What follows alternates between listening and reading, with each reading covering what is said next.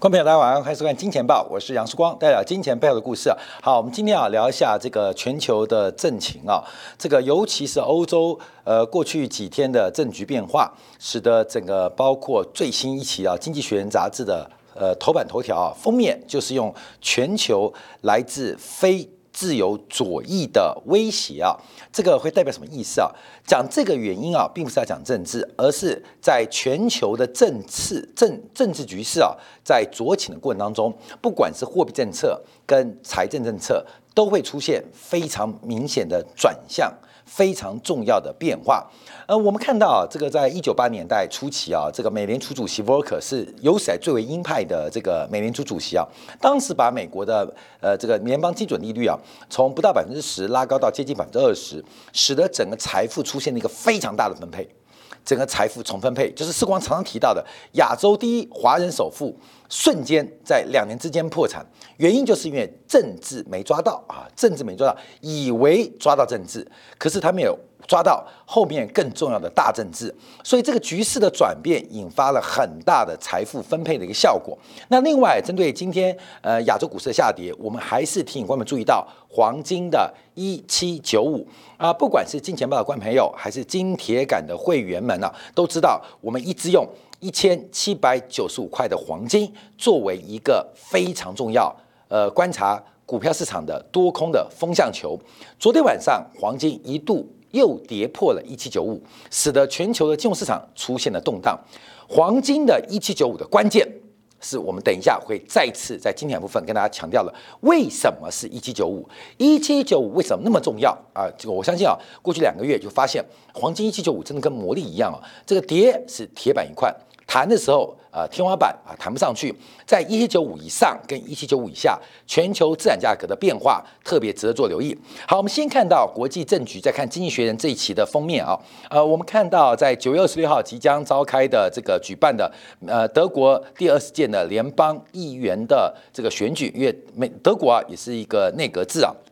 根据啊，这个昨天啊，路透社最新的一个调查，那德国总理梅克所属的基民盟跟基社盟，他们目前的政党制度创下了历史低点，创下了历史新低啊，下降了两个百分点。我们等会从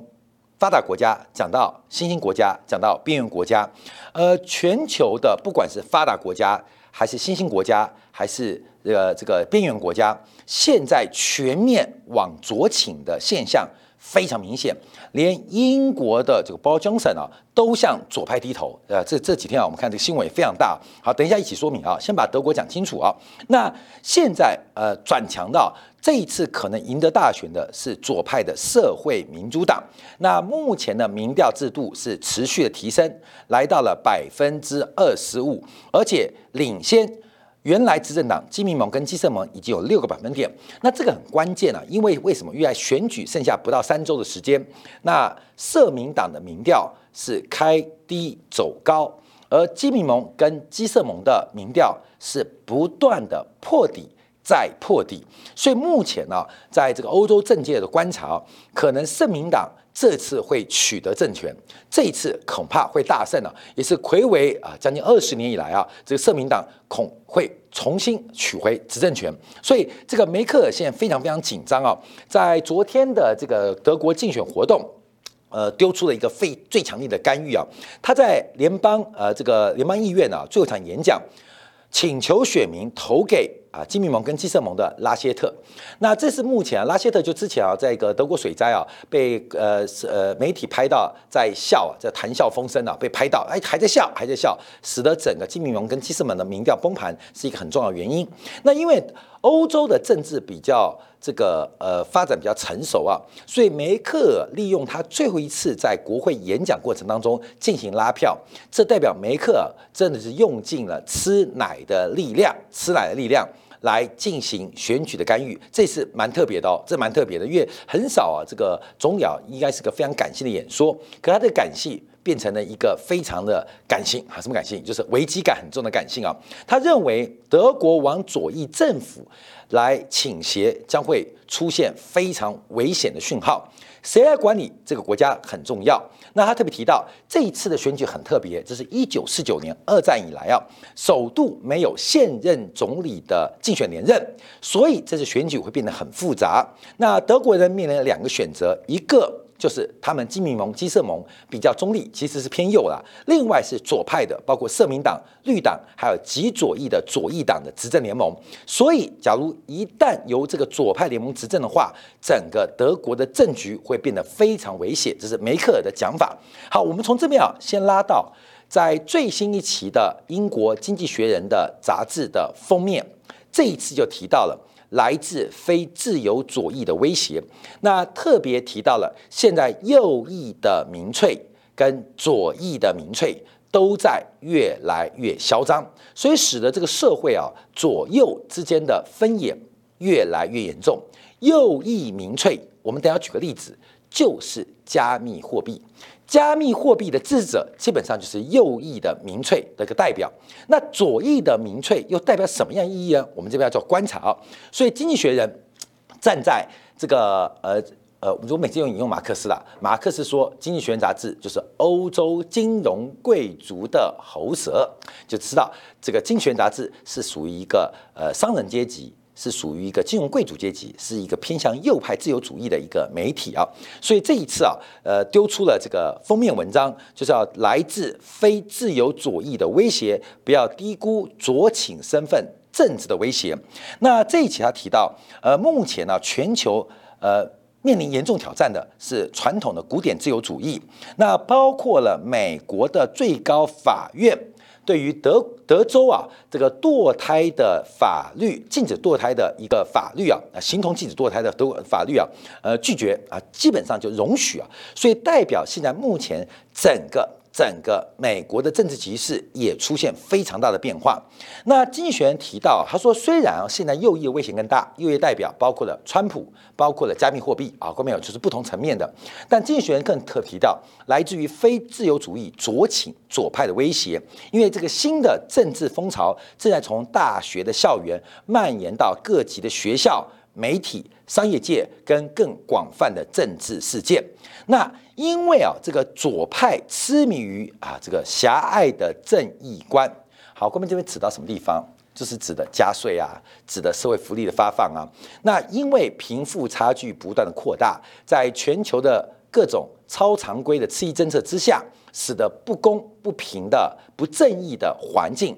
越来越严重，也滋养了。左派发展的一个这个沃土啊，所以这个经济学人特别提到，古典自由主义必须重新展现他们的战斗精精神，直球对决霸凌者跟毁灭者，并且勇敢说出来，自由主义仍然是公平进步的最佳引擎。好，这个经济学人用了最沉痛的呼吁，要求这个右派的古典自由主义者必须站出来，直球对决啊，直球对决。呃，我们不客气来讲啊，其实现在很多世界的国家，假如用中国文明史发展啊，很多国家还存在皇帝大战蚩尤的部落政治，部落政治，像台湾地区啊。中南部很多这种条啊卡庄脚啊，其实就是一种部落政治啊，部落政治啊，这种庄脚啊，这个一个宗族的长啊，一个公庙的主委啊，他控制了很多的政治的选票啊，这是部落政治啊，部落政治。那西方国国家工业国家比较进步，像英国啊、美国、德国，他们大概在中国什么水平？在先秦文化。就大概是春秋战国时期啦，就是他们的政治发展是在春秋战国时期。有的人在春秋，有人在战国，关没有？就是什么自由主义啊、左派主义。其实中国在两千年前都把这个讨论过一遍啊，都已经讨论完了。不管是封建啊、奴隶制啊，还是包括后来才衍生出一个士绅制度。那经过了两千年，在政治制度的黑暗期，才在这个世纪。呃，上个世纪中出现了中国共产党的改良版的出现了，所以啊，其实以中国中华文化来做观察，不管是发达国家还是亚非拉国家，其实他们的政治制度发展其实都停留在中国的先秦文化。或是先秦文化更之前的部落政治啊，基本上，假如你把这些什么《左传》啊、《春秋》给看完的话，你就知道现在西方的政客在玩什么。所以，但因为欧洲的历史并不长，所以他们以为自由主义是公平进步的最佳引擎。因为他们历史并不长嘛，你说这种完全的放任主义，那不就是老庄思想吗？啊，老庄思想吗？那这个呃，警察国家不就是法家思想吗？所以其实西方讨论的这个很可惜啊，有高度的智商跟高度的文明，可是欠缺历史发展的经验轨迹。所以经济学人这个沉痛的呼吁，能够挽救现在全球的变化吗？我们先回来看德国政情，我们再看一下英国最新的政局啊。德国目前联邦席次来讲话，基民盟跟基社盟具有一个呃相对的一个多数，在总席次当中，七百零九席当中掌握了两百四十五席。那我们可以从这个选票的分布很明显看到，基民盟跟基社盟它在地方的这个扎根是非常非常深的。它唯一输在是政党代表比例制，因为德国是两票制的制度啊，它在这方面。是比较趋于劣势的，也就是基民盟跟基社盟，我们不客气来讲，就跟台湾地区的选举一样，它有非常多的庄脚，有非常多的部落。这个部落不是哦那种部落啊，也是进差不多，差不多，差不多，就各种宫庙啊，各种宗教啊，教主啊，教教皇不教皇这些呃这个呃主教啊，执事啊。在支持，所以基民盟跟基社盟其实最重要的支持是来自于地方，来自于部落的政治。可是都会区在透过政党比例代表制的投票之后，基民盟跟基社盟是完全没有任何优势，甚至有极大的劣势。所以基民盟跟基社盟他们主要的支持者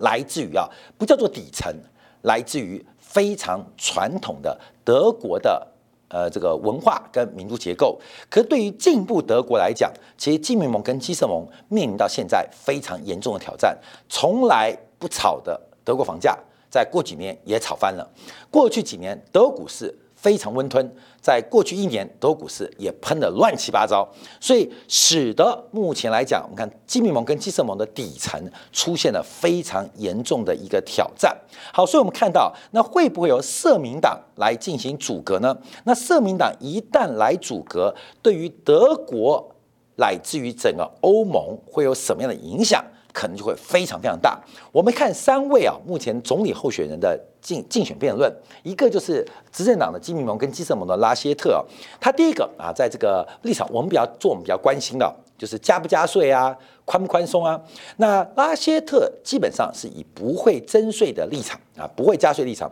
认为自由的竞争才是自由主义的精髓啊，所以这就很变化。看到没有？你知道吗？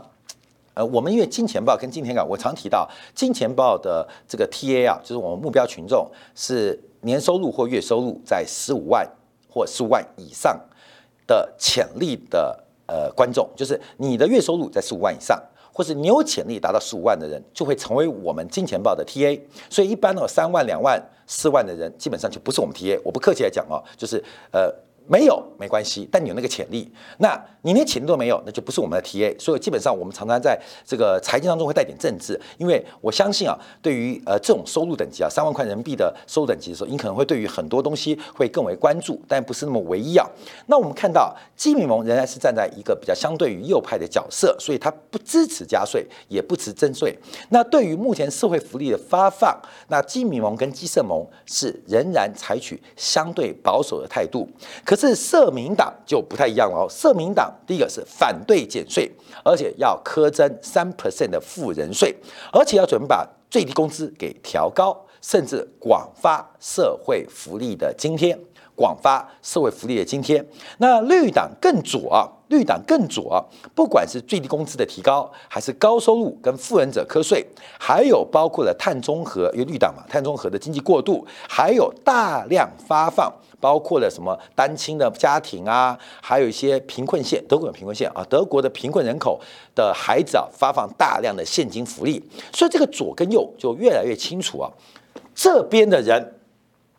支持共同富裕，你懂意思了吗？就共同富裕嘛，把有钱人钱用瞌睡方式给要过来。那像绿党呢，这个贝尔伯克，他把钱发出去，叫叫共同富裕，劫富济贫啊，这是左啊，国民党左。那右的人就这种竞争，为什么？因为人跟人之间竞争天生下来就不公平，智商就是一个随机分配的，身高随机分配，长相随机分配。可是，在众多随机分配的过程当中，就自然形成了一个优势，或自然形成一个很可悲的劣势。所以在自由竞争环境当中，就会出现了精英政治。精英主导，而现在的底层人民，尤其是网络时代，对于精英政治是非常非常反弹的，非常非常反对的啊，非常反弹，非常反对的。所以，对于右派的自由竞争。这个从目前媒体传播当中就产生极大的制约。好，各位，这是我们都知道的。可是我们重点要强强调，因为德国的制度一旦改变，德国对于财政、对于货币政策立场改变，那势必影响欧盟，势必影响欧元。而与此同时，我们看到英国，英国也变了。这个今天最新新闻啊，这个叫做大翻车啊，就是英国保守党的呃这个领袖啊，就是目前这个包江省啊，就是目前英国的这个首相啊，准备。三年之内将征税三百六十亿英镑。那我们知道保守党是偏右的，工党是偏左的，所以保守党在二零一九年竞选的时候，他说不会对英国工人进行加税的有承诺。可是现在，现在他提到了，因为受到新冠疫情，财政支出不断的膨胀。英国的赤字不断的增加，所以被迫只能做加税。所以我们看到啊，国际新闻提到，现在唐宁街已经成为一个车祸现场啊。因为包江省啊，目前对于这个包括英国社会福利啊、社会保障的这个资金缺口，只好用加税的方式来弥补。连最右的包江省都被迫选择做加税的动作，做加税动作，什么样？共同富裕啊，各位，共同富裕。所以为什么经济学人那么紧张啊？就发现啊，整个左倾的力量越来越大，而这个左倾力量，尤其是共同富裕的情况之下，英国经济学人当然会紧张。啊不要忘记哦，会定英国经济学人杂志的，它的 TA 跟世光的 TA 是一样的，它基本上就是英国的商业商呃商人，英呃欧洲的。金融资本阶级，而这一群人是最怕左倾势力的抬头，尤其有法国革命的经验在前面，所以《经济学人》杂志为什么这一期会忽然把它做成头版头条？很重要原因是整个全球的政局影响到我们的投资的话，都在做巨大的改变。好，那我们再往下做观察啊。这边我们这个小编用了一九七零年这个苏联的这个作家索尔尼辛啊所写的一个这个文章啊啊，英文很简单，我就会念。They lie to us, we know they are lying. 啊，They know 啊，we know they are lying. 啊，but they keep lying to us. 啊，很简单，对不对？分成中文就很难了。我们知道他们在说谎，他们也知道自己在说谎。然后他们更知道，我们知道他们在说谎，而我们也知道，他们知道，我们知道他在说谎。可是他们依旧在说谎，这就是一个现代的政治环境。当然，所有离心的背景可能意有所指的，指的是当时苏联的呃这个领导阶级。可事实上，这个东西到现在更好用啊。我们都知道，现在顶层的政客在说谎，而这些顶层的政客。也知道自己在说谎，而更可悲的是，他们知道，人民知道他们在说谎啊，我们也知道。他知道啊，但他们一直在说谎，所以这个社会的变化越来越大，越影响越大。我们这边要带到金融面的观察啊，我们看到包括了新兴国家或欠发达国家，像台湾地区的友邦啊，洪都拉斯啊，在今年十一月要进行大选。那据路透社的消息，目前最有挑战执政党的叫做自由重建党，假如赢得大选，将会大幅的调整。跟中国的外交关系，为什么？为了债务关系，为了生产力关系，也为了经济跟各方面援助的关系。因为什么？因为今年啊，其实在新冠疫情的影响之下，事实上洪都拉斯有非常非常大的压力啊，包括疫苗的压力。可跟美国要要不到，就中国的疫苗就送到了。所以为什么左派的这个洪都拉斯的政党自由重建党在这一次的声势那么高，要挑战原来的叫做？国民党哈，讲到国民党这个，反正我关没有，呃，政党都是骗人的，呃，名字有中国的啊，不相信自己是中国人；有国民的，他心中一定没有国民。那名字有民主的，绝对没民主；说进步的，绝对不进步啊，你懂意思吗？那说共产的，有没有共产还不知道啊，关没有？你说你说说，因此啊，所以我们看到这个全球的政治很妙，国民党一垮，那自由重建党真的能重建自由吗？我们再做一个观察。可是我们要拉到了。加密货币。我们刚才提到的是左翼，左翼的民粹或左倾的民粹。我们这边拉到的右倾的民粹，这个右倾民粹其实最有代表性的就是比特币的发展。其实啊，现在有很多很多人，越来越多人还是对加密货币有非常多的兴趣。只是我相信啊，观众朋友在最近，只要一在台湾的观众，你把你的网络网页打开，包括各个媒体都会有业务广告自录。就是我三十五岁如何改变人生？什么二十六岁的一个进入社会少女如何还清爸爸妈妈的债务，得到人身自由？以前二十六岁的少女要还清爸爸妈妈的债务是去那些特种行业哦，现在不用了，现在干嘛？做加密货币。我讲加密货币治百病，你知道吗？现在在台湾的各种网页啊，有各式各样，这人生从黑暗到彩色的，都是因为认识加密货币。这是真的吗？不是，加密货币现在变成。诈骗集团的一个广告工具啊，广告工具。好，那我们看比特币，这是骗到谁啊？这次比特币啊，其实从之前的高价从六万多一路摔到三万多。那重大的转折就是全球有一个大韭菜进场了。这个中美国这种国家萨瓦多啊，是全球第一个批准比特币为法币的国家。关不要忘记哦，六月九号，六月九号。当天的比特币在创新低之后拉出了一个长红，这个低点非常重要。为什么？因为代表参与比特币的市场或参与加密币的市场，从原来少数的个人到金融机构，升到了部分的共同基金或私募基金，更上升到了国家的层级。全球第一个国家批准比特币成为法币的国家，所以当时啊，比特币股价大涨啊，大涨，批准，批准了，批准了。到昨天发生什么事情？昨天当然这个比特币闪崩啊，有很多原因。但昨天也也有提到新闻，因为昨天是萨瓦多正式宣布啊，正式宣布，前面是预告，这边是宣布。一宣布啊，这个比特币已经成为法定货币了，这个比特币就闪崩了百分之十四。好，各位朋友，这有两个重点，一个是六月九号的低点在这边，一个是昨天的起跌点的高点在那边啊。各位朋友都要注意啊，因为萨瓦多。它是一个国家央行或国家主权单位，这种散户比一般你跟我都大很多，甚至比不管是金融机构或是基金型的投资行为规模更大，而且在法律或哲学、政治哲学意义当中更重要，就是终于有国家愿意承认加密货币可以作为。法币作为法币，所以比特币就出现两个价格，看到没有？两个价格，一个是批准，一个是正式实施，所以这个方向就清楚了，哪个地方突破，哪边是真的，看到没有？哪个地方突破？哪个是真的？那现在到底比特币有没有可能成为国家的法币呢？好，这个这几天啊，中国银行的原副行长啊，现在是这个深圳的这个呃某家集团的首席经济学家哦，讲话讲得非常非常重哦。一些缺乏主权货币的国家，对于货币缺乏最基本的认知，那国家没有任何的调控手段。价格大起大落，这只是自寻死路。我们一直提到，这个加密货币以科技、以区块链等等的发展，它真的是科技的突破。所以很多科技的天才，他们进入金融产业就以为这是个天才的发明。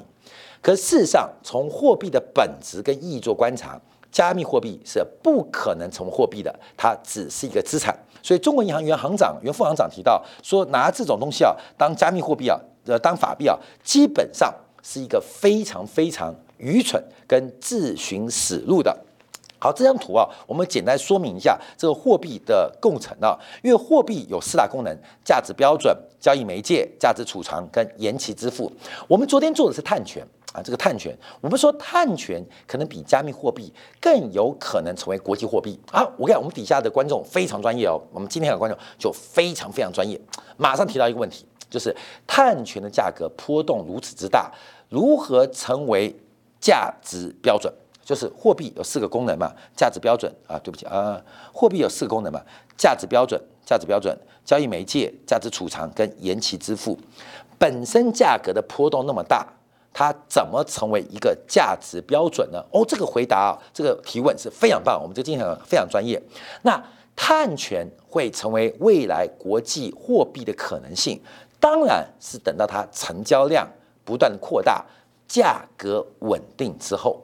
价格稳定之后，每一个货币它基本上一定要从生产工具跟生产关系衍生而来的。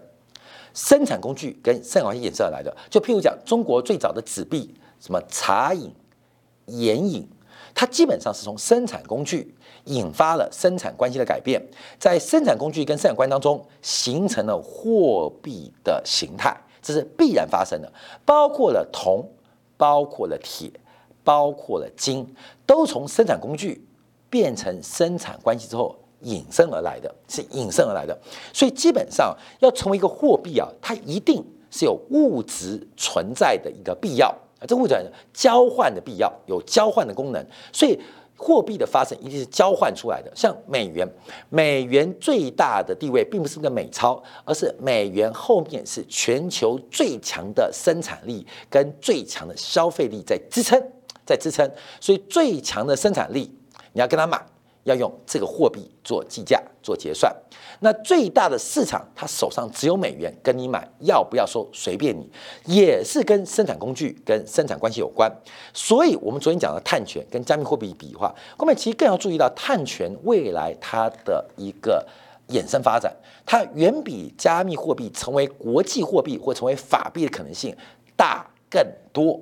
大更多，后面大更多。你有黄金的，你就你会挖黄金的，就用金当你的货币嘛。你会挖白银的，就叫银当货币嘛。你有生产力的，就用信用货币当做支付手段。而碳权本身就是生产工具的副产品，那进而形成了生产关系。所以碳权将来的未来性远比这个忽悠人的加密货币来的更高跟更多，因为它。本身会具有实质的购买力，而不是单纯只有一个价格。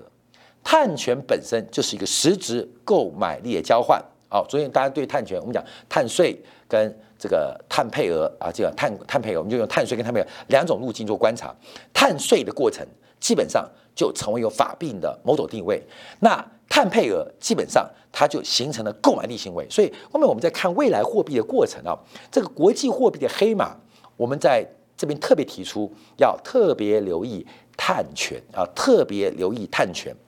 而这个可能是真的，因为从各种货币形成的可能，不是说一定，但可能性更高。可相对于萨瓦多很愚蠢，跑去做这个东西很妙。IMF 也提到，像这种呃加密货币私人发行，而且作为官货币，货币风险性极高，所以警告萨瓦多不要瞎搞乱搞。好，后面我们就要提到，不管是发达国家，我们刚才提到了正在往左倾，还是我们看到现在全社会正在出现一个民粹右倾，标杆就是加密。加密货币标杆就是川普这种政治人物，所以左右倾的变化都非常非常的严重，就会出现越来越多怪力乱神的一些变化跟事情，提醒大家特别来做观察跟留意啊。好，我们休息一下，回来在精讲部分，我们从加密货币谈起。那国际股市在昨天出现动荡，美国道琼指数连续拉回两天，而科技股市仍然维持在高点。我们也提到。一千七百九十五块的黄金以上，股市的拉回是修正；黄金一七九五以下，股市的拉回可能是第一波的起跌。最近几天，我们看到美国国债收益率偷偷的缓步走高，美国国债收益率反弹不打紧，而是美国的实质利率已经重新站回了负的百分之一以上，美国的紧缩。美元的收缩，从国债还看不清楚，可从美国国债隐含的实质利率看得非常非常明显。美元的收缩行为已经开始慢慢的启动，这会对于不管是加密货币，对于黄金，还是全球的债价有什么影响？我们稍后在经典部分为大家做进一步的关注跟解读。